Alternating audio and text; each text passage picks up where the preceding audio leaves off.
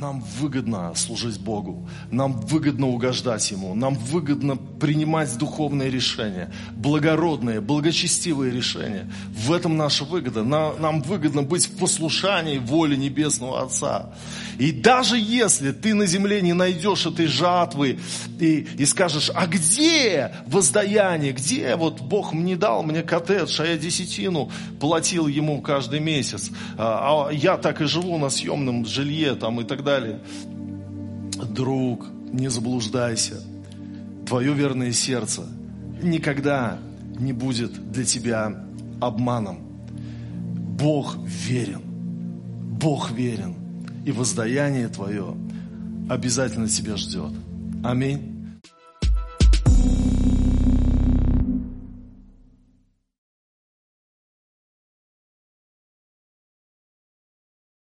Я сегодня хочу проповедовать на тему выгодные решения. Выгодные решения.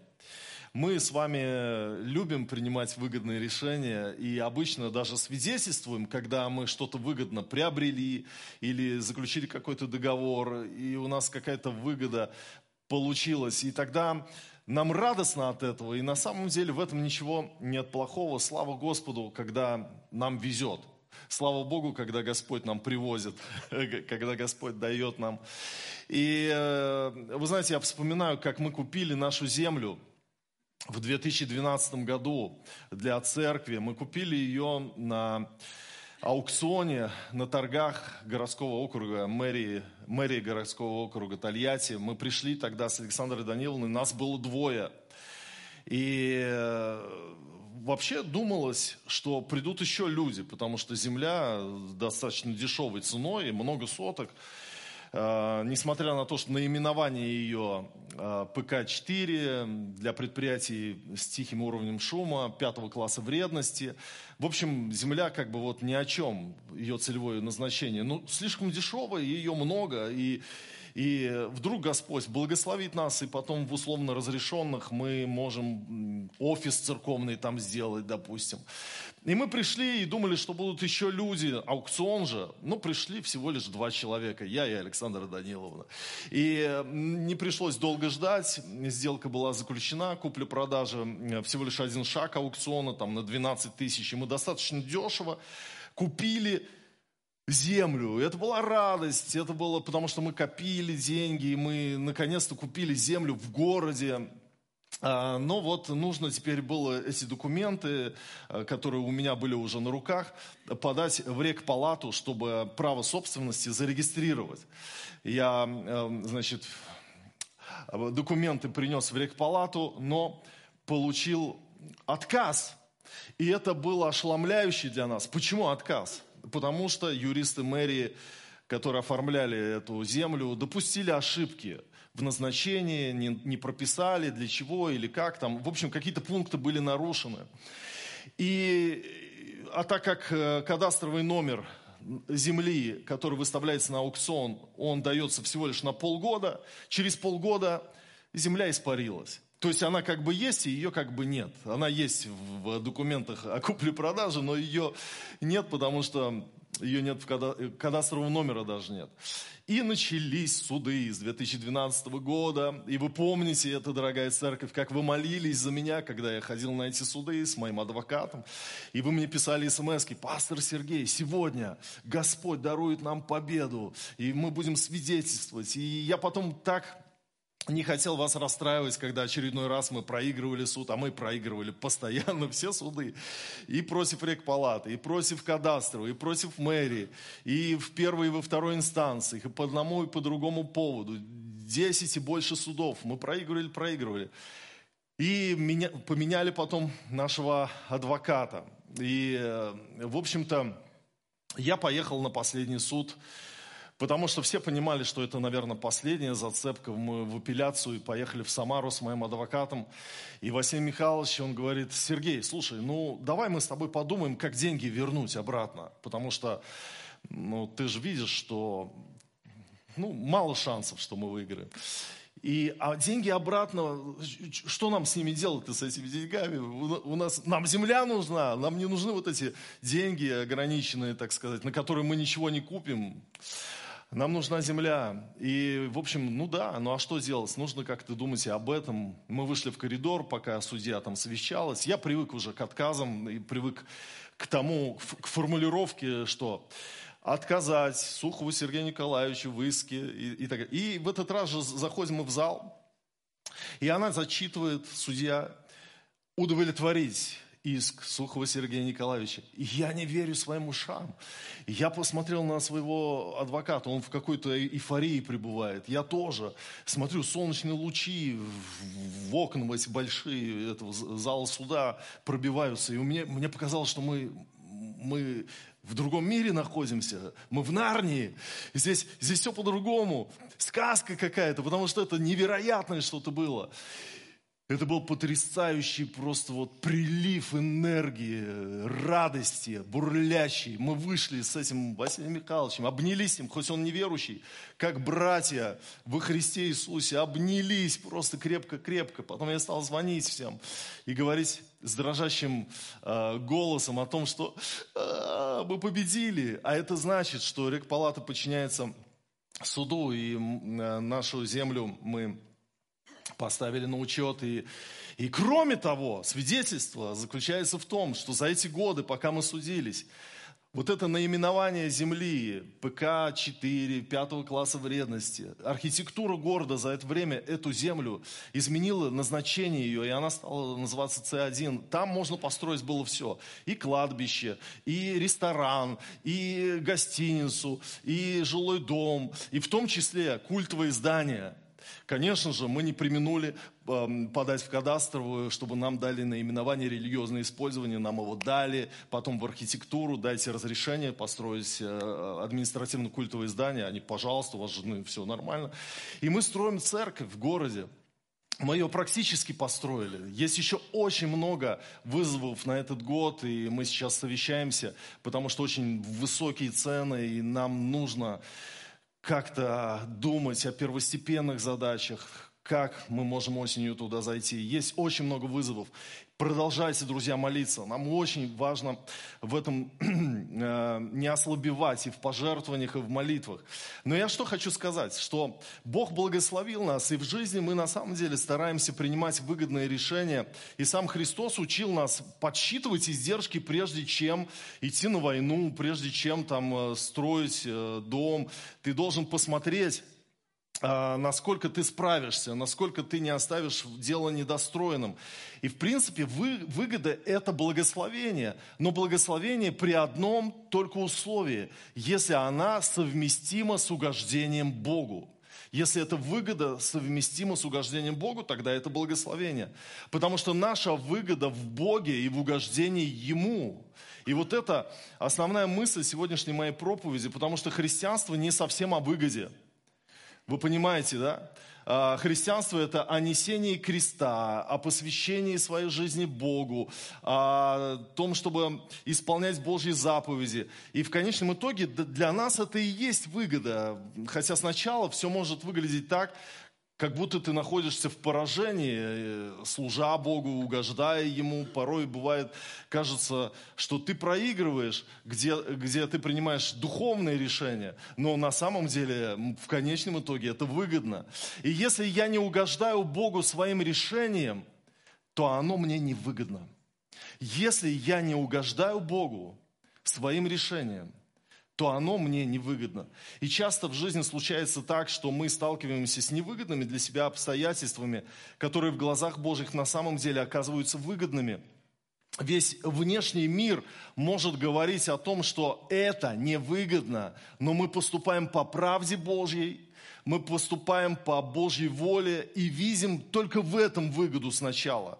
Только в том, что вот я понимаю, что я что-то теряю, я понимаю, что внешне это невыгодно поступить духовно в данной ситуации, но я решил слушаться Бога, и в этом моя выгода, в этом моя выгода. И Бог всегда доказывает, что быть верным Ему – это выгодно – и э, я как-то уже рассказывал о миссионере Джеймсе Кальверте. Это был миссионер 19 века.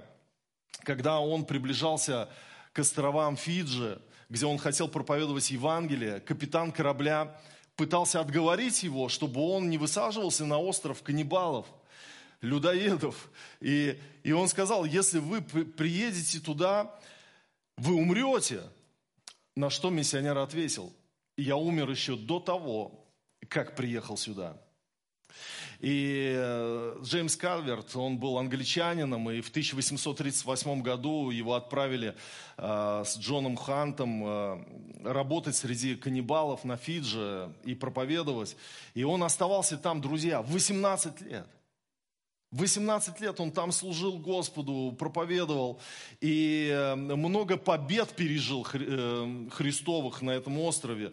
И его жена Мэри помогала ему в работе среди фиджийцев. И благодаря служению Джеймса Калверта, король Фиджи, Сиру Эпениса Какабау, он покаялся и принял Иисуса Христа. И это чудо, которое совершилось когда-то, этот король отказался от полигамии, у него жен было много очень, и, и он стал христианином. И эта история, на самом деле, в 1856 году Джеймс Кальверт вернулся в Англию, и он руководил печатью священных писаний на, фиджи, на фиджийский язык. Э, перевод на фиджийский язык э, были изданы священные писания. И сегодня, когда вот, э, ну не сегодня, а несколько лет назад, когда в Москву приехал пастор Суляси Курула а, из Фиджи, из церкви, я, я не помню сколько тысяч, 20 тысяч там была церковь. В общем, там, там настоящее пробуждение. Там большинство жителей Фиджи это христиане. Там реальное пробуждение. Но когда-то кто-то отважился. И это был Джеймс Калверт, который поехал туда. И ему тогда капитан корабля говорит, не сходи, тебя съедят здесь, ты умрешь. Он говорит, а я уже умер, когда решил сюда поехать. И христиане на самом деле философски смотрят на жизнь, потому что мы живем для вечности. И главное не то, что здесь, а то, что там. Вот наша философия. Главное, мои решения должны синхронизироваться с небом, потому что я понимаю, что я не живу для земли, я живу для небес. И главное, это преуспевание не земное, а преуспевание небесное. Преуспею ли я перед Богом? Вот в чем вопрос. Итак, давайте мы подумаем о выгодных решениях для себя. Давайте посмотрим на Священное Писание и увидим, что Бог считает успехом, а что поражением. Бытие 13 глава, и мы прочитаем здесь историю о, об Аврааме и Лоте, историю, которую вы наверняка помните, с 5 стиха начнем по 12. У Лота, который ходил с Авраамом, также был мелкий и крупный скот и шатры. И непоместительна была земля для них, чтобы жить вместе, ибо имущество их было так велико, что они не могли жить вместе. И был спор между пастухами скота Авраамова и между пастухами скота Лотова. И Хананеи и Ферезеи жили тогда в той земле. И сказал Авраам Лоту, да не будет раздора между мною и тобою, и между пастухами моими и пастухами твоими, ибо мы родственники. Не вся ли земля перед тобою? Отделись же от меня. Если ты налево, то я направо. Если ты направо, то я налево. Лот возвел очи свои и увидел всю окрестность Иорданскую, что она, прежде нежели истребил Господь Содом и Гамору, вся до сигора орошалась водою, как сад Господень, как, как земля египетская. И избрал себе Лот всю окрестность Иорданскую. И двинулся Лот к востоку. И отделились они друг от друга. Авраам стал жить на земле ханаанской, а Лот стал жить в городах окрестностей и раскинул шатры до Содома. Итак, вот чем было обусловлено решение Авраама? Авраам это тот человек, которому Бог сказал, выйди из земли своей, из родства э, своего, в землю, которую я укажу тебе. Это было в 12 главе, мы знаем. И он пошел, послушался Бога, ушел из шумеро-акадской этой культуры, где в зикуратах, в этих башнях, э, где поклонялись богам, были порнографические изображения на стенах, где люди были язычники. И он ушел оттуда, он послушался Бога и пошел в землю, которую ему укажет Господь. И вот он пришел, в определенное место. И в этом месте он стал видеть, что в стане э, его, между ним и его родственниками происходят конфликты. Они ссорятся, пастухи ссорятся. Наши здесь э, овцы пасутся. Кто сказал, что ваши? Где написано, что ваша территория? Мы первые сюда пришли. Ну, в общем, какой-то был конфликт за территорию. И тогда Авраам принимает решение. Он приходит к Лоту и говорит, Лот, давай так, мы родственники. Прими решение, вот куда тебе пойти, выбери землю. И давайте вы идите туда, а мы будем жить, где вот, а, а, значит, то, что нам останется. И, и Лот посмотрел, написано, возвел очи свои и увидел, что земля, где течет Иордан, и Иордан тогда растекался намного сильнее, чем сейчас, он сейчас, можно сказать, высохшая река, а тогда это была мощная река, и, конечно же, рядом плодородные земли. И Моисей, когда пишет эту историю, он говорит, как сад Господень эта земля была. Там пальмы, там всякие вот, вот фрукты, плоды. Там все можно было сажать, и все вырастало. И Лот избрал, конечно же, эту землю. И Авраам тогда отделился от него. И то, что осталось, теперь принадлежало Аврааму, а Лот воспользовался лучшим предложением. И когда я э, думал насчет того, ну что двигало Авраамом в таком решении, сказать, Лот, выбирай ты, выбирай ты. И я подумал, ну, возможно, Авраам значит, ориентировался на Слово Господне, что все равно вся земля твоя, которую ты видишь здесь. Но это Слово было позже. В этой же главе, в конце ее, Бог сказал, Авраам, а теперь ты посмотри везде, к северу, к югу, к востоку, к западу, все даю тебе, и у тебя потомство будет, как песок морской. Это позже, это позже. У Авраама не было слова. Так, что же тогда, почему? Ну какая выгода была у Авраама так поступить? Но, может быть, ему, он был прозорливым и видел, что то, тот участок земли, который выберет, а выберет он лучший, а, Лот, там будет потом Содом и Гаморра, и все истребится. Но нет, Авраам здесь вот пророчески ничего не видит. Что же, что же тогда? Может быть, Авраам видел в своем лоте племяннике наследника – наследника и хотел ему наследство все передать, поэтому так вот переживал за него. Но, видимо, тоже нет, потому что это всего лишь 13 глава, и речь еще о наследнике не идет. Это только-только они вот вышли, и вот все события только начинаются. И вы знаете, что я увидел? Я увидел, что мотивирован был Авраам великодушием. Да-да, вот великодушие Авраама, его нежелание раздора, его желание мира стало причиной, э, на первый взгляд, кажущегося такого невыгодного решения. Потому что Авраам, какая была выгода ему в том, что он остался в земле, которая осталась ему с камнями, неплодородная земля. Лот выбирает жить в земле, которая как сад Господень. И вы знаете, для Лота это было выгодно с экономической точки зрения, но я не могу понять Лота.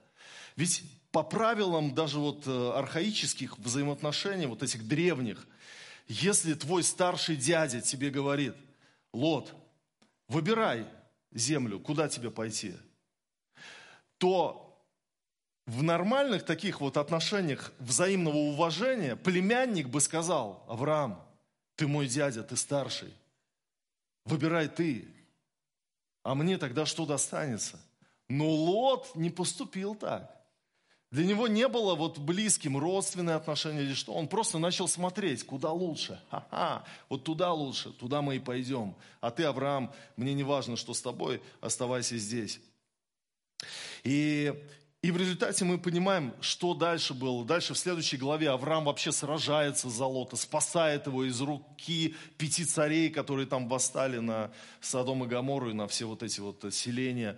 А потом э, он ходатайствует за него, чтобы он не погиб, когда серные дожди, вот эти огненные, полились на ту местность. И мы видим, что у Авраама неравнодушное такое вот э, любящее сердце.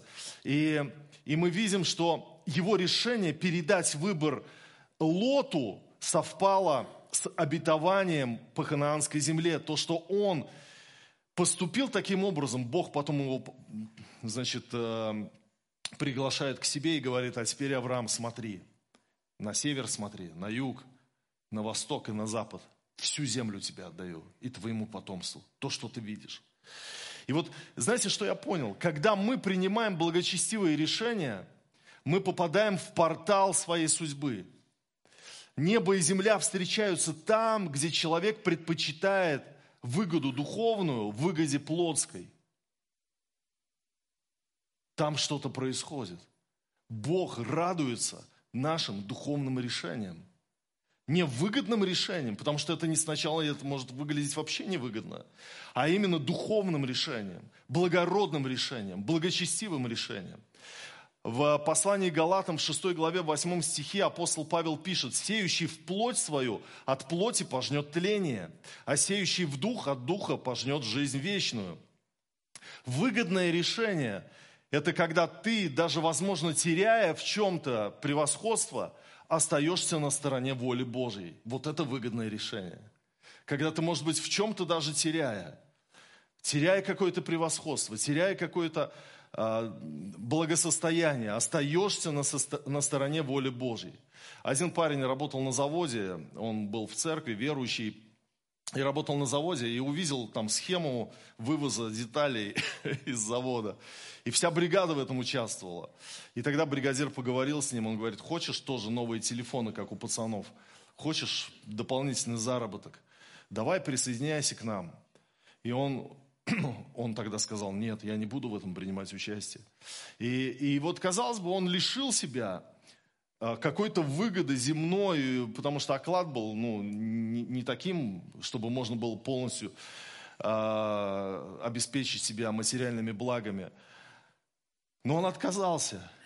И вы знаете, потом Бог его благословил, у него появился свой бизнес. Это тоже история интересная. И его позиция праведности не принесла сначала ему удачи. Он чувствовал давление, вот эти косые взгляды на него, бригадиры, потому что он теперь как, белый, э, как, как бельмо на глазу у, у них был. И я помню, как брат вот еще рассказывал из нашей церкви, что он вышел из преступного мира, пришел к жене и сказал, что теперь у нас будет минус 560 тысяч.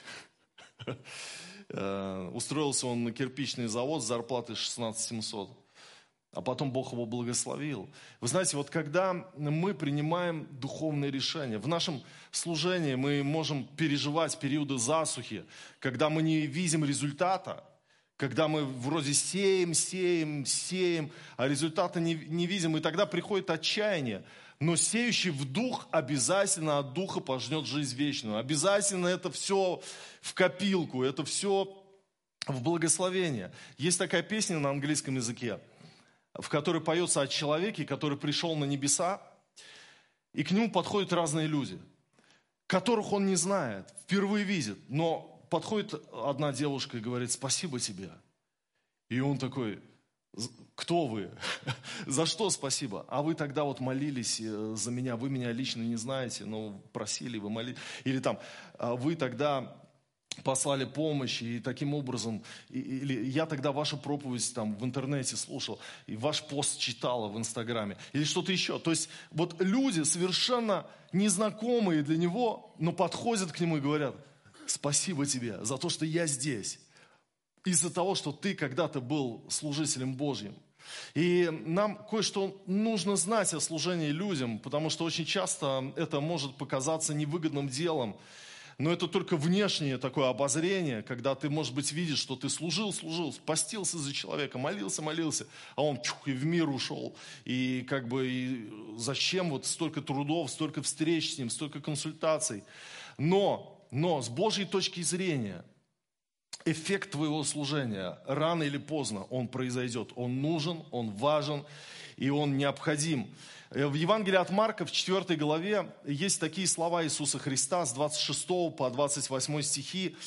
Э, Иисус говорит, «Царство Божье подобно тому, как если человек бросит семя в землю и спит, и встает ночью и днем, и как семя всходит и растет, не знает он. Ибо земля сама собой производит сперва зелень, потом колос, потом полное зерно в колосе – когда же созреет плод, немедленно посылает серп, потому что настала жатва. То есть мы процесс очень часто, мы не знаем, сколько может э, вобрать в себя времени этот процесс работы твоего семени, в сердце человека, в судьбе человека, в жизни человека. Но это происходит, и там что-то прорастает, и там что-то важное. Вы знаете, я слышал историю про умирающего солдата на войне, который, умирая, попросил своего друга написать письмо его, его учителю воскресной школы. И он попросил написать ему и сказать спасибо тебе за то, что я знаю, как умирать. И я знаю, куда я иду, благодаря тому, что ты однажды служил мне и служил Господу. Когда пришло это письмо этому директору, э, этому служителю воскресной школы, бывшему, а он оставил это служение и много лет уже не служил, потому что ему казалось, то мало детей, он ничего, в общем-то, большого не делает. Он расплакался и сказал, Господь, прости меня за то, что я оставил это служение. Оказывается, я, я кому-то очень сильно помог. Я помню, приехал на похороны, умер брат в церкви. И сижу на лавочке там на кладбищах, и подсел один парень. И он говорит, привет, Сергей, ты не помнишь меня? Я говорю, я не помню себя. Он говорит, я был в репцентре несколько лет назад, и ты к нам приезжал и проповедовал. И он говорит, слушай, я знаю каждую, я помню каждую твою проповедь. И я хочу тебе сказать спасибо. А я вообще его не, ну, не, не идентифицировал ни с каким образом в моей голове. Я как будто первый раз его видел. И, и вы знаете, вот как важно нам просто оставаться верными Господу э, в нашем служении Ему. Потому что это очень важно, это выгодно, это ценно в глазах Божьих. Давайте мы откроем Псалом 72 и прочитаем здесь этот псалом, замечательный псалом Асафа. «Как благ Бог к Израилю, к чистым сердцам, а я едва не пошатнулись ноги мои, едва не поскользнулись стопы мои. Я позавидовал безумным, видя благоденствия нечестивых, ибо им нет страданий до смерти их, и крепки силы их. На работе человеческой нет их, и с прочими людьми не подвергаются ударам. От того гордость, как ожерелье, обложила их, и дерзость, как наряд одевает их. Выкатились от жира глаза их, бродят помыслы в сердце. Над всем издеваются, злобно разглашают клевету, говорят свысока, поднимают к небесам уста свои, и язык их расхаживает по земле. Потому туда же обращается народ его и пьют воду полную чашу и говорят, как узнает Бог, есть ли ведение у Всевышнего? И вот эти нечестивые благоденствуют в веке сем, умножают богатство. Так не напрасно ли я очищал сердце мое, омывал в невинности руки мои, подвергал себя ранам всякий день и обличением всякое утро? Но если бы я сказал, буду рассуждать так, то я виновен был бы пред родом сынов твоих. И думал я, как бы разуметь это. Но это трудно было в глазах моих, доколе не вошел я во святилище Божие и не уразумел конца их. Так, на скользких путях поставил ты их и не свергаешь их в пропасти. Как нечаянно пришли они в разорение, исчезли, погибли от ужасов. Как сновидение по пробуждении, так ты, Господи, пробудив их, уничтожишь мечты их.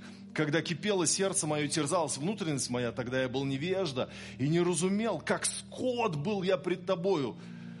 Но я всегда с тобою.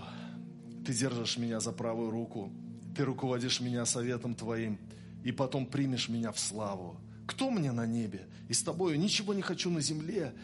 Изнемогает плоть моя и сердце мое. Бог, твердыня сердца моего и часть моя вовек. Ибо вот удаляющие себя от тебя гибнут. Ты истребляешь всякого отступающего от тебя. А мне благо приближаться к Богу. На Господа Бога я возложил упование мое, чтобы возвещать все дела Твои. Аминь.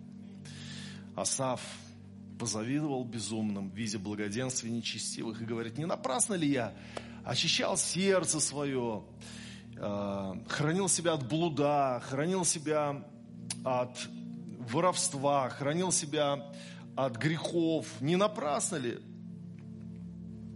И во время испытаний, когда он испытывал кризис в своей жизни, ему казалось, что выгодно живут те, которые не служат Богу. А Он служит, и выгоды в этом никакой нет. И он говорит, как мне это понять? И я вошел во святилище, и Бог мне показал Его заботу обо мне, что Он хранит, что... А они, эти нечестивые, они на скользких путях. Сегодня они есть, завтра их нет. И это скользкие пути, это страшно. Потому что там нет Божьего водительства, а в твоей жизни оно есть. И хранить чистоту сердца, служить Господу, это выгодно. Может, на каком-то этапе ты не видишь в этом смысл, но небеса реальны. И там синхронизируется вся твоя жизнь. Вся твоя жизнь. Как облако, интернет-облако. Вот ты живешь здесь, в офлайне, а в облако все улетает туда. И там все есть. Все есть. За вчерашний день там есть. Вся твоя жизнь там. А в жизни нечестивцев действует теория случайности. Их никто не ведет. Исчезли. Где они? Нет их. Отступающие от тебя гибнут. Поэтому, друзья, нам выгодно служить Богу, нам выгодно угождать Ему, нам выгодно принимать духовные решения, благородные, благочестивые решения. В этом наша выгода. Нам выгодно быть в послушании воли Небесного Отца. И даже если ты на земле не найдешь этой жатвы и, и скажешь, а где воздаяние, где вот Бог мне дал мне коттедж, а я десятину платил ему каждый месяц, а, а я так и живу на съемном жилье там и так далее. Друг, не заблуждайся. Твое верное сердце никогда не будет для тебя обманом. Бог верен. Бог верен. И воздаяние твое обязательно тебя ждет. Аминь. Давайте поднимемся.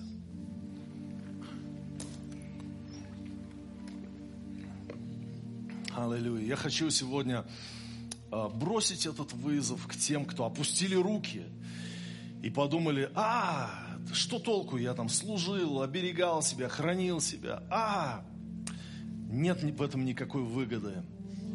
И ты на грани срыва, чтобы отступить, не отступай, не уходи от Господа, не уходи от служения Ему. Не бросай это все, не бросай. Если ты служишь в детской воскресной школе, и ты подумал, да мое служение никому не нужно, вспомни эту историю про этого учителя воскресной школы, который потом читал со слезами письмо от умирающего солдата, который благодарил его за то, что тот помог ему не только жить, но и умирать с Господом. Аллилуйя. Так ценно, что мы с Богом. Нет никакого проигрыша в этом. Верующим в Него, любящим Его,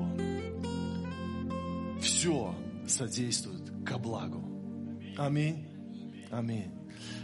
Даже какой-то горький опыт, даже, может быть, ты невыгодно сделку заключил и невыгодное решение просто в жизни принял, оно не является каким-то духовным, недуховным, просто купил, а потом мог бы дешевле купить, еще что-то.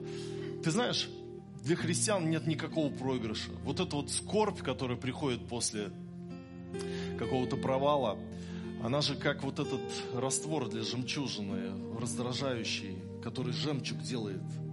Вы знаете, как это происходит? Э, вот этот красивый жемчуг – это результат раздражительных реакций, вот этой смеси, вот этой суспензии. И, и я хочу сказать, что вот терпение помогает нам обретать новые смыслы, делает нас духовно богаче. Поэтому мы не проигрываем, даже когда в жизни что-то невыгодное произошло. Мы смотрим на жизнь с Господом, и Господь помогает нам, дает духовный рост, изменяет нас. Господь, мы благодарим Тебя за этот день, за то, что Ты призываешь нас к тому, чтобы быть послушным Твоему Слову. Мы молимся, чтобы Ты благословил церковь свою. Дай нам, Господь, каждый день своей жизни посвящать Тебе.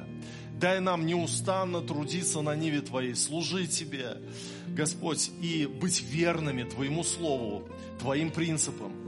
И быть благодарными Тебе за все, Господь, потому что это огромная уже выгода, что мы просто спасены Тобой, Ты призвал нас к себе. Спасибо Тебе за возможность служить Тебе, исполнять волю Твою. Отец, Сын и Дух Святой. Аминь.